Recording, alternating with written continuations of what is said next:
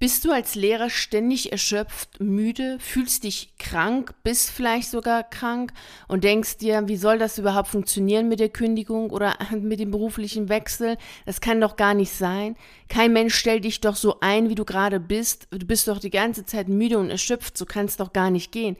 Und in die Selbstständigkeit zu wechseln, das ist doch nur ein Traum. Wie soll das alles funktionieren, wenn du nur müde bist und nur schlafen willst? Das kann doch so nicht gehen. Ich kann deine Gedanken total gut nachempfinden und ich werde dir in der heutigen Reise in Richtung Freiheit eine Geschichte erzählen, die dir deutlich macht, was alles möglich ist, wenn du eine Kleinigkeit bedenkst. Hallo und herzlich willkommen zu deinem Podcast für freiheitsliebende Lehrer. Mein Name ist Victoria Gorbani und ich begleite dich auf deiner spannenden Reise in Richtung Freiheit. Ich höre das sehr oft, dieses ich bin krank, ich bin erschöpft, ich bin müde. Ich weiß gar nicht, ob das klappt mit dem beruflichen Wechsel. Ich weiß gar nicht, ob das funktionieren wird. Mich wird doch keiner einstellen. Die Selbstständigkeit, das funktioniert doch nicht. Das höre ich sehr, sehr oft und ich kann das total gut nachvollziehen, denn auch ich hatte diese Gedanken und ich werde dich mit in die Vergangenheit nehmen, um dir deutlich zu machen, wie es mir damals ging und was alles möglich ist, wenn du eine Kleinigkeit bedenkst. Wir schreiben das Jahr 2012, es ist ein Samstag, Januar. Ich liege auf der Couch, wie immer, samstags und sonntags liege ich da und schlafe und schaue aus dem Fenster und denke mir, ah, das Wetter ist eigentlich schön, es ist doch toll, dass ich jetzt hier aus dem Fenster gucken kann und die Bäume sehe, aber wie schön wäre es dann eigentlich, wenn ich rausgehen könnte. Aber ich kann gar nicht rausgehen, weil ich nur müde, nur erschöpft bin und total fertig bin und nichts anderes will, außer schlafen, schlafen und schlafen.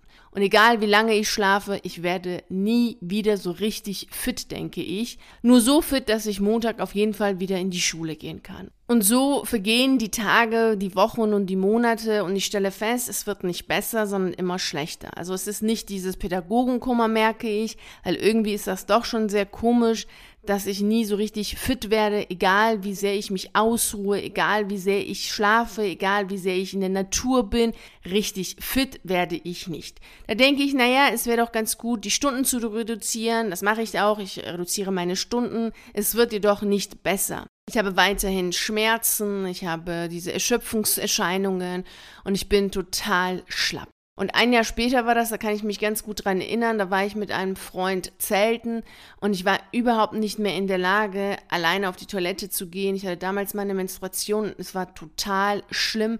Ich hatte solche Schmerzen gehabt, dass überhaupt nichts möglich war, außer dann die Hilfe von ihm, um dann wirklich aufzustehen und gehen zu können. Ich konnte echt gar nichts mehr tun. Und so ging das die ganze Zeit. Ich war immer fit für montags, um in die Schule zu gehen, denn das war so in mir gespeichert. Ich wollte meine Kollegen Kollegen nicht im Stich lassen, ich wollte die Schüler nicht im Stich lassen. Es waren ja Klassenarbeiten, Klausuren, es gab immer Gründe, weshalb ich auf jeden Fall in die Schule gehen musste. Und an den Wochenenden und in den Ferien war ich immer komplett fertig und kaputt und total am Ende. Wobei ich durchweg immer nur noch Schmerzen hatte. Und 2014 war so der Höhepunkt. Da war ich Ostern bei meinen Eltern. Da hat meine Mutter gesehen, wie schlapp und fertig ich war, denn ich war damals nicht in der Lage, von einer Wasserflasche den Deckel abzumachen, um Wasser zu trinken. Dabei musste sie mir helfen. Und das war natürlich eine ganz schlimme Erfahrung, sowohl für sie als auch für mich. Denn es war schlimm für mich, mich selber so zu sehen. Ich erkannte mich selbst gar nicht mehr wieder. Denn ich war nur noch müde, nur noch erschöpft erschöpft, ich hatte durchweg Schmerzen und habe immer wieder für Kleinigkeiten Hilfestellung gebraucht, weil ich total geschwächt war. Und dabei ging es nicht um Eisenmangel oder Vitamin D-Mangel oder psychosomatische Erkrankungen, sondern um eine körperlich diagnostizierbare Krankheit, wie ich dann später feststellte. Davon habe ich in der Podcast-Folge Die drei Dinge bereust du am Ende deines Lebens erzählt. Und ich werde dir die Folge auch nochmal verlinken, dann kannst du sie mal anhören. Denn später habe ich festgestellt, dass ich Endometriose habe und dass es dann natürlich eine chronische Erkrankung ist. Und wie du jetzt mitbekommen hast, anhand diesen Episoden, die ich dir jetzt aus meinem Leben erzählt habe, ist es jetzt nichts, was einfach so kleine Wehwehchen sind, im Anführungsstrichen, sondern es ist eine extrem schmerzhafte Erkrankung, eine wirklich extrem schmerzhafte Erkrankung, bei der Gebärmutterschleimhaut ähnliches Gewebe außerhalb der Gebärmutter an anderen Organen, beispielsweise Eierstöcke, Darm oder Bauchfell, sich anlagert und so entstehen Zysten, die dann auch bei der Menstruation mitwachsen können, jedoch nicht ausgeschieden werden und somit wachsen sie und wachsen sie und sind an Organen, wo wo sie eigentlich gar nicht hingehören. Und so entstehen die Schmerzen. Warum, weshalb diese Erkrankung überhaupt da ist, ist immer noch nicht klar. Es gibt viele unterschiedliche Theorien dazu. Aber eine Klarheit gibt es nicht. Es wird auch als Chamäleon der Gynäkologie bezeichnet, diese Krankheit, weil sie bei allen Frauen anders sich zeigt und anders vorhanden ist. Sowohl was die Schmerzen angehen, als auch die Organe, also die, die Gebärmutterschleimhaut, ähnlichen Gewebe, die an den jeweiligen Organe sich anhaften. Auch da kann es natürlich zu Unterschieden kommen.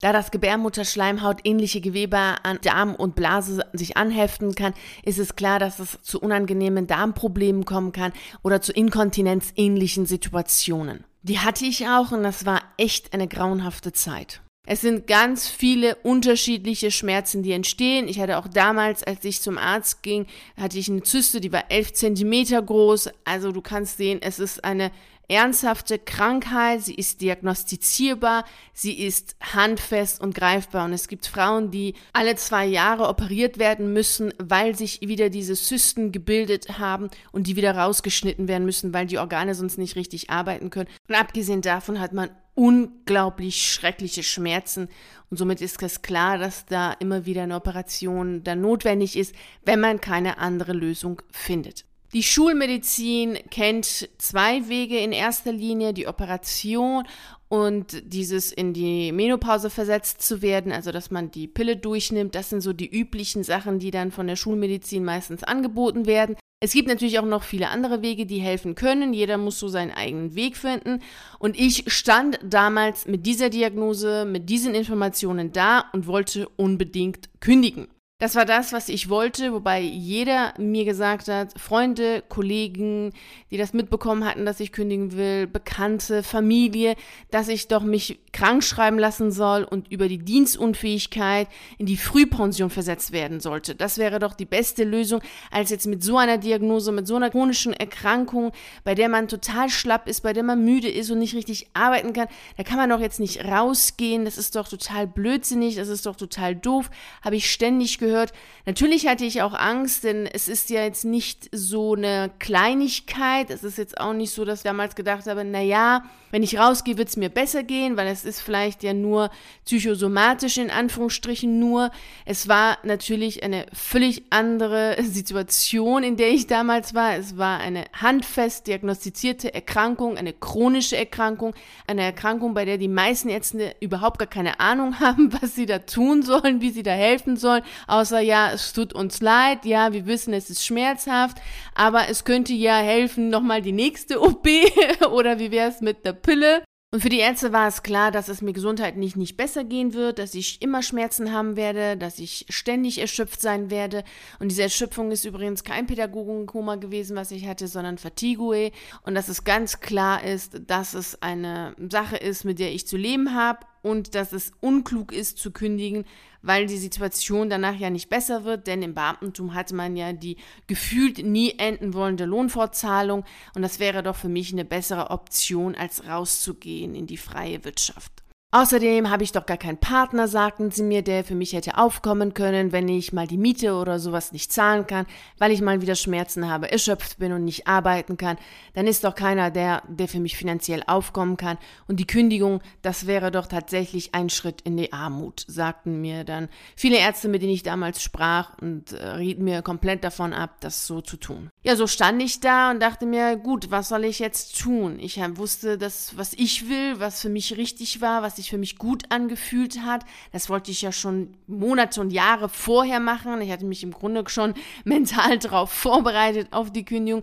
Und da kam mir diese Krankheit wirklich überhaupt nicht gelegen. Also die war total falsch. Das wollte ich überhaupt nicht akzeptieren. Auf der anderen Seite war das auch so, dass es für mich klar war, dass ich jetzt eine absolut wichtige Entscheidung zu treffen habe und eine klare Entscheidung zu treffen habe. Und du kannst dir sicherlich vorstellen, dass sie mir nicht leicht gefallen ist. Und ich habe mich damals ganz klar und deutlich und bewusst für die Kündigung entschieden, weil ich das so wollte. Ich wollte nicht über die Dienstunfähigkeit in die Frühpension geschickt werden und genauso wenig wollte ich Beamtin bleiben, aufgrund der gefühlten, nie enden wollenden Lohnfortzahlung. Das wollte ich nicht. Ich wollte frei sein. Und an meiner Wortwahl merkst du schon, was diese Kleinigkeit ist, auf die du acht geben solltest. Wollen. Was willst du? Das Wort Ich will ist mächtig, sag's einer leis und still. Die Sterne reißt vom Himmel, das kleine Wort Ich will, sagt Goethe. Das kann ich anhand meines eigenen Lebens bestätigen und auch die Erfahrung, die ich gemacht habe mit Lehrkräften, Beamten, die gesagt haben, sie sind müde, sie sind erschöpft und die gekündigt haben, die danach fit waren, sich einen neuen Job gesucht haben und alles ist gut gelaufen und sie haben getan und gelassen, was sie wollten. Denn sie wollten es. Ich will. Wenn du etwas willst, bist du auch bereit, dich herauszufordern. Dann gehst du raus aus dieser Schonhaltung und sagst, ja, ich will, ich mach das jetzt. Ich will das unbedingt haben. Sicherlich hast du schon mal die Erfahrung gemacht, dass du im Wohnzimmer gesessen hast, es war warm, es war schön gemütlich, sicher, bequem und alles super toll. Und hast gedacht, naja, eigentlich müsstest du jetzt noch mal rausgehen, aber naja, es ist ja so kalt, so windig und ja, vielleicht regnet es auch noch, naja, vielleicht doch nicht und hin und her, hin und her. Und irgendwann musst du ja natürlich rausgehen, weil du dir irgendwas zu essen kaufen musst. Dann gehst du raus und stellst fest, so schlimm ist es eigentlich gar nicht. Im Grunde genommen ist es gar nicht schlimm, sondern es ist sogar gut. Es ist total toll, dass du rausgekommen bist und die frische Luft tut dir auch gut. Und wenn du nach Hause gehst, bist du fit und wieder motiviert, etwas zu tun und freust dich des Lebens. Und genauso ist es hier. Wir haben alle diesen ängstlichen Teil in uns, diese Frau Sofa, von der ich schon gezählt habe, diesen ängstlichen, gemütlichen, bequemen Teil, der wird immer schön genährt und dann sitzen wir da und denken, naja, eigentlich ist es ja draußen ganz schlimm und ich schaffe das nicht, weil. Und dann kommen die Ausreden, die Gründe, warum es nicht geht. Naja, weil ich jetzt so bin, weil der Astrologe gesagt hat, ich bin so. Naja, ich habe so ein Sternzeichen. Naja, mein Human Design ist so. Naja, ich fühle mich einfach nicht so wohl. Weil der Psychologe gesagt hat, dass das Muster aus meiner Kindheit sind und daran muss ich noch arbeiten, weil dies und weil jenes. Und am Ende des Tages sind das alles Ausreden. Du redest dich da heraus aus dem, was du tun musst. Du weißt auch ganz genau, dass du es tun solltest, denn nur so geht's dir besser, denn nur so fühlst du dich wieder lebendig und glücklich. Und anstatt das zu tun, finden wir immer wieder Gründe und letztlich ja die Ausreden, warum das nicht geht. Und ich kann dir anhand meiner eigenen Geschichte erzählen, dass es möglich ist, wenn du wirklich willst. Und das ist natürlich notwendig, es zu wollen. Es wirklich zu wollen heißt, sich herausfordern zu wollen. Sich selbst mal ins Leben zu schmeißen, zu sagen, ja, ich mach das jetzt. Denn nichts ist besser als dieses Tun. Denn wollen allein reicht natürlich auch nicht, wenn du es nicht tust. Das ist natürlich ganz klar. Aber um es tun zu können, musst du vorher es wollen. Denn sonst geht das wiederum nicht. Es ist nicht genug zu wollen. Man muss auch tun, sagt Goethe. Und das war das, wo ich dann stand. Ich wusste, ich will frei sein. Ich will meine Lebensträume leben und ich will nicht nur reden, denn reden kocht keinen Reis, ganz klar. Und ich war nie so ein Mensch, der nur geredet hat, sondern ich wollte immer tun, umsetzen und handeln und machen. Das war für mich wichtig, weil ich wusste, nur so entsteht auch was. Durch Reden allein entsteht ja nichts. Also wollte ich tun, habe dementsprechend gekündigt und habe danach festgestellt, alles Paletti. Also mir ging es danach viel besser, zwar nicht direkt danach, ich habe dir auch in der Podcast-Folge ganz am Anfang mal erzählt, wie es mir direkt nach der Kündigung ging und direkt nach der Kündigung ging es mir sehr schlecht. Also natürlich war ich erstmal froh, hatte eine Kündigungsparty und so, alles war super. Aber danach, so die ersten vier Wochen hatte ich schon, so die ersten drei, vier Wochen hatte ich auf jeden Fall nochmal Schmerzen gehabt und danach war alles gut. Ich habe meinen eigenen Weg gefunden, mit der Endometriose gut klarzukommen, gut leben zu können. Also ich habe keine OP, kein Arzt, keine Pille, nichts dergleichen, gar nichts.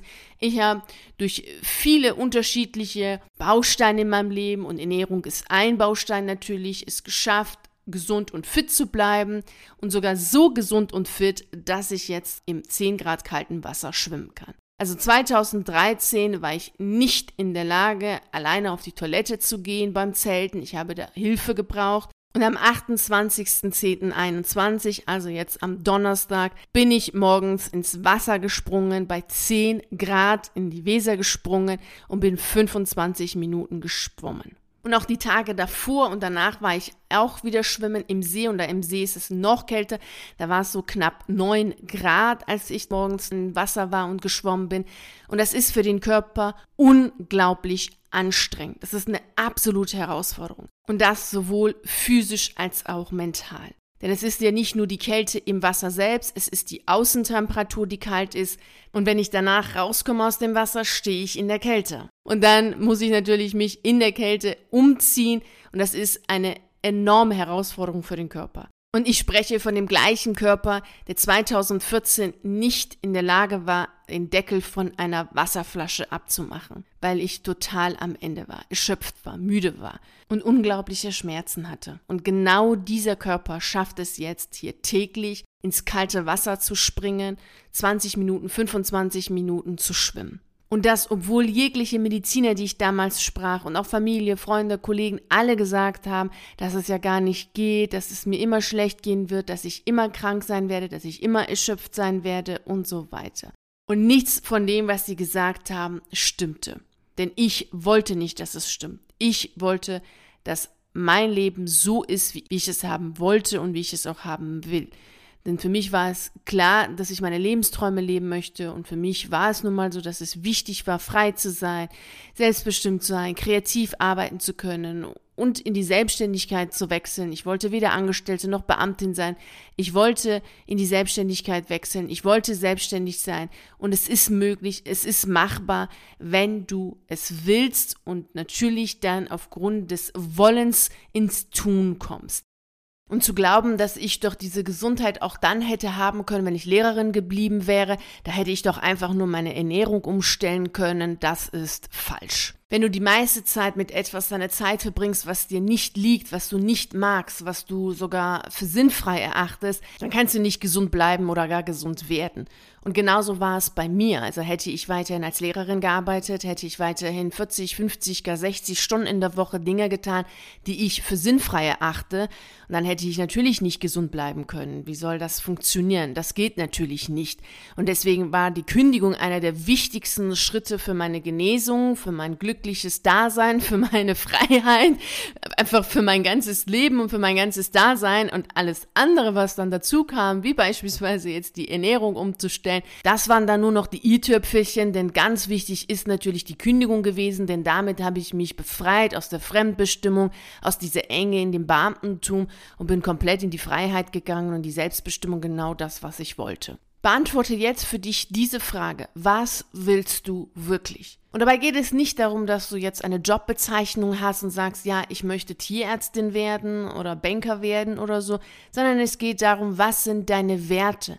Was möchtest du leben? Welche Werte möchtest du leben? Möchtest du frei sein? Und was heißt es konkret für dich, frei zu sein? Kannst du das jetzt gerade im Lehrerberuf? Kannst du das als Beamter? Funktioniert das für dich? Ist das für dich stimmig? Und wenn du sagst, nein, es ist nicht stimmig, dann ist es wichtig, ins Tun zu kommen, deine Frau Abenteuer zu aktivieren, diesen mutigen Teil in dir zu aktivieren und dabei spielt es überhaupt keine Rolle, was andere Menschen sagen, was sie denken und was sie nicht denken und was sie sich vorstellen können und nicht vorstellen können. Und genauso irrelevant sind irgendwelche Sternzeichenkombinationen, also was der Astrologe sagt oder was der Human Design Mensch sagt oder was der Heiler sagt, was der sonst was sagt. Das ist, spielt keine Rolle, denn letztlich sind all diese Deutungen genauso gut wie die Menschen, die das machen.